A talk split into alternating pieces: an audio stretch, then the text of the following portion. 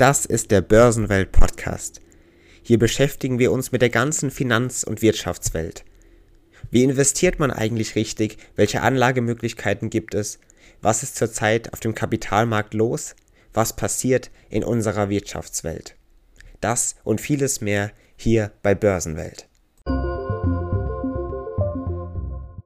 Man hört es leider immer wieder. Deutschland soll als Wirtschaftsstandort für Unternehmen immer mehr an Attraktivität verlieren. Doch ist das wirklich so? Immerhin hört man das tatsächlich seit einigen Jahren immer wieder. Doch stimmt es wirklich? Eine Studie der Beratungsgesellschaft EY zeigt zumindest, dass deutsche Unternehmen auf dem weltweiten Börsenparkett immer weiter zurückzufallen scheinen. Doch was heißt das tatsächlich für die deutsche und auch für die europäische Wirtschaft? Ist Deutschland mit seinen Unternehmen hier überhaupt noch relevant für Anleger und Investoren? Spielt Deutschland auf dem weltweiten Wirtschafts- und Finanzmarkt überhaupt noch eine Rolle? Diesen Fragen wollen wir uns in der heutigen Folge mal beschäftigen und etwas genauer auf den Grund gehen, warum diese Fragen gerade jetzt so wichtig sind. Erstmals hat nämlich eine Studie etwas gezeigt. Deutschland ist nicht mehr unter den wertvollsten 100 börsennotierten Unternehmen auf der Welt und auch ganz Europa scheint deutlich zurückzufallen. Wir blicken mal ein Jahr zurück und erkennen, dass unsere Unternehmen, die wir hier aus Deutschland kennen, SAP und Siemens, also wirklich zwei große Top-Unternehmen, damals noch unter den Top 100 weltweiten Unternehmen zu finden waren. Im Jahr 2008 gab es sogar noch acht deutsche Unternehmen, die in den Top 100 Unternehmen der Welt auftreten konnten. Henrik Ahlers, der Vorsitzende der Geschäftsführung von EY, erklärt, dass an den Börsen nicht die Erfolge der Vergangenheit zählen würden, sondern Zukunftsperspektiven.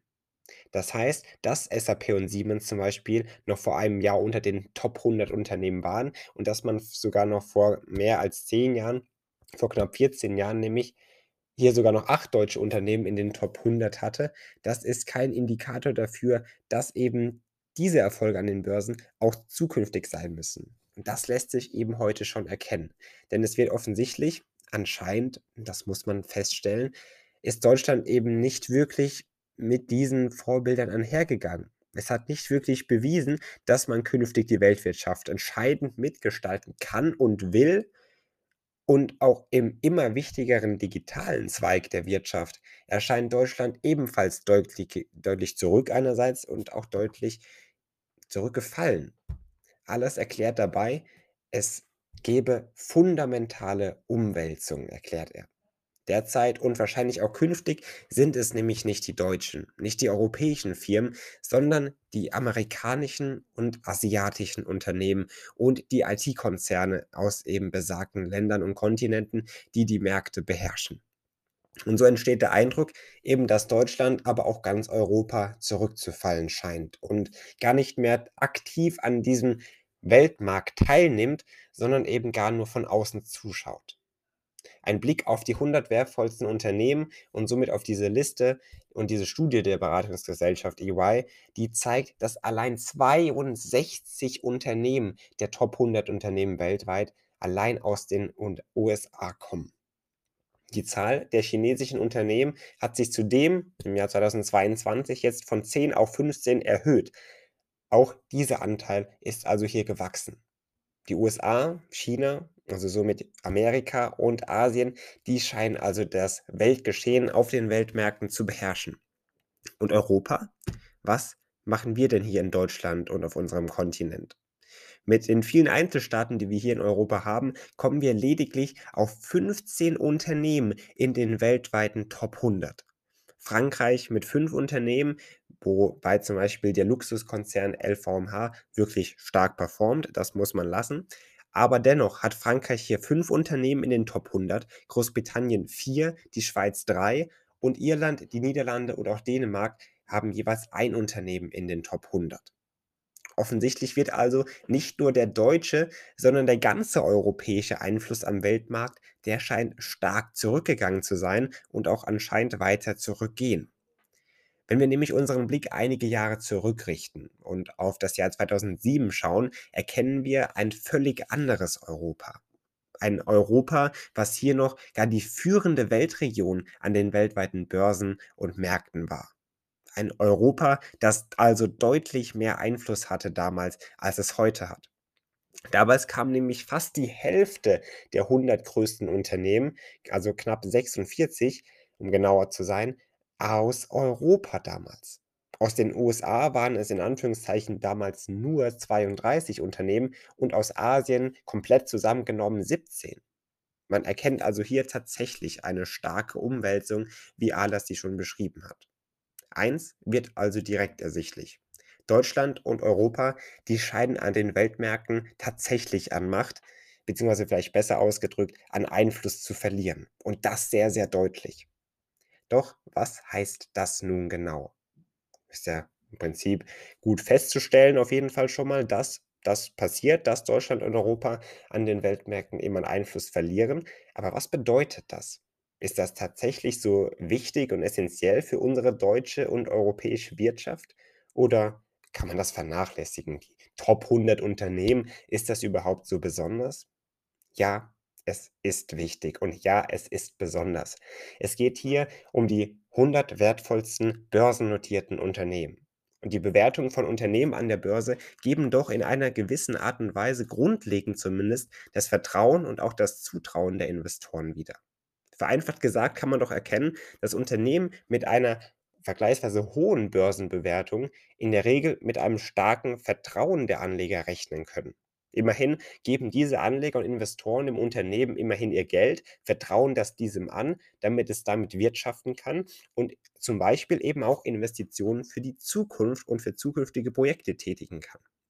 Das heißt, Unternehmen können günstig und auch viel Kapital für Investitionen, Zukunftsmöglichkeiten und eben vieles mehr an den Börsen erhalten und somit dann eben jeweilige Projekte tatsächlich auch umsetzen. Unternehmen, die durch die Börse also Kapital erhalten, sind auf jeden Fall besser für die Zukunft gewappnet und können sich auf verschiedene Situationen einstellen und vorbereiten und eben Projekte einerseits entwickeln und dann eben mit dem Kapital für die Zukunft tatsächlich durchführen. Und das wird natürlich deutlich, anscheinend ist das eben bei deutschen und auch unter europäischen Unternehmen zumindest allgemein nicht mehr der Fall. Deutlich wird das bei einem Blick auf das Ranking der Unternehmen. Die USA führen die Welt an und nicht mehr die deutschen oder die europäischen Unternehmen, wie das mal vielleicht vor einigen Jahren der Fall war. Allein die zehn der weltgrößten Unternehmen werden von den amerikanischen Technologiekonzernen bestimmt. Und das ist auch heute, zumindest aus heutiger Sicht, noch gar erstaunlich, wie stark diese Firmen tatsächlich sind. Immerhin sind das die großen Tech-Firmen in den USA, die sogar dieses Jahr allgemein mit wirklich starken und einigen Kursabfällen und Kursrückgängen umgehen mussten. Und dennoch weisen sie immer noch eine so hohe und starke Bewertung auf. Es sind nämlich tatsächlich Unternehmen an der Weltspitze, die zwar mit diesen Kursabfällen umgehen mussten dieses Jahr, aber sich dennoch über, über viele, viele, viele andere Unternehmen stellen können. Und das allein aufgrund ihrer Börsenbewertung. Offensichtlich wird also Deutschland und Europa, die verlieren zunehmend an wirtschaftlichem Einfluss. Offensichtlich kann das kein gutes Omen für die Zukunft sein. Immerhin, das haben wir erkannt, Unternehmen können durch geringere Börsenbewertungen vor allem zukünftig ihre Marktposition verlieren. Anleger scheinen zumindest nicht mehr so stark und direkt in deutsche und europäische Unternehmen zu vertrauen, Immerhin spiegelt sich das in der Börsenbewertung natürlich indirekt wider. Wie geht es also weiter?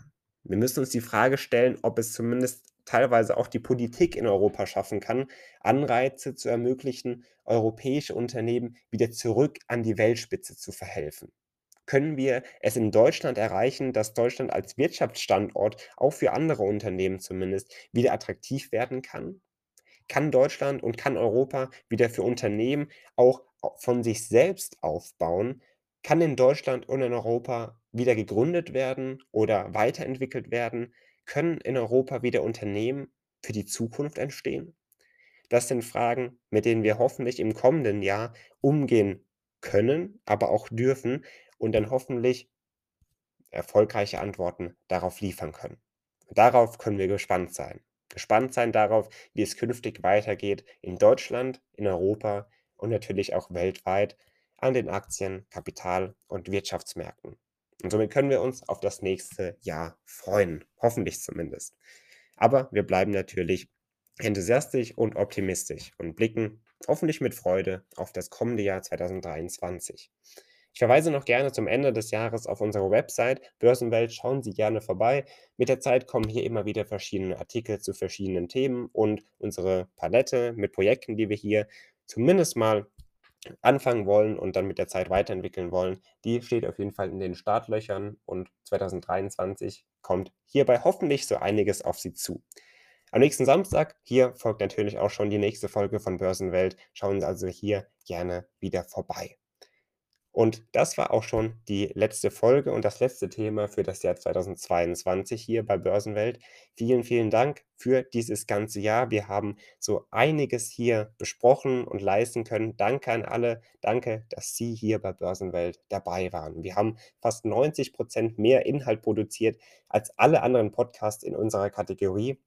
Darauf können wir wirklich stolz sein. Und ich glaube, wir haben dieses Jahr so einiges hier besprechen können, erfahren können. Haben Sie hoffentlich auch so einiges.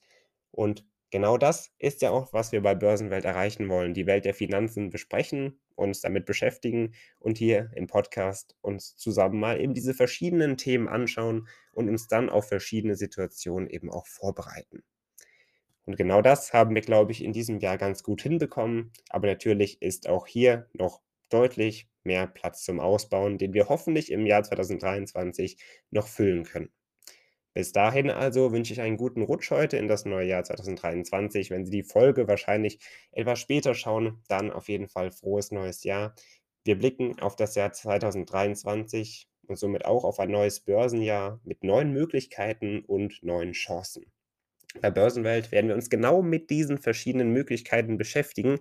Bleiben Sie also auch im kommenden Jahr bei uns dabei um so ziemlich alles rund um den weltweiten Aktien-, Kapital- und Wirtschaftsmarkt zu erfahren. 2023 ein Jahr, das man auf jeden Fall mit Börsenwelt beginnen sollte. Bleiben Sie also dabei. Bis zum nächsten Mal. Machen Sie es gut und bis bald.